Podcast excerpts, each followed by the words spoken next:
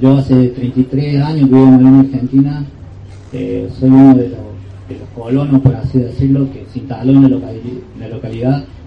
Yo, mi trayectoria, llegar a la, universidad para mí es lo más grande que me puede haber pasado. Eh, yo vengo de familia laburante, este sentido que implica esto de internalizar saberes y después de volver a la, sociedad, esto de ir casa por casa, eh, informar al vecino, eh, desconstruir los discursos que eh, estos dualistas que tienen estos partidos en cuanto al sentido del progreso. Cuando hicimos el, proyecto de, ordenanza del resguardo ambiental, en la cual el juez de paz como condición nos, nos, puso una, una tasa de cuánto era Gerardo? De 8 pesos a cada vecino.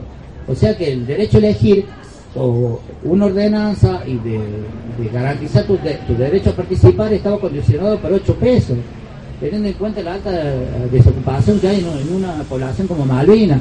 Y nosotros juntamos como todos los vecinos para darle 8 pesos a aquel vecino que no tenía.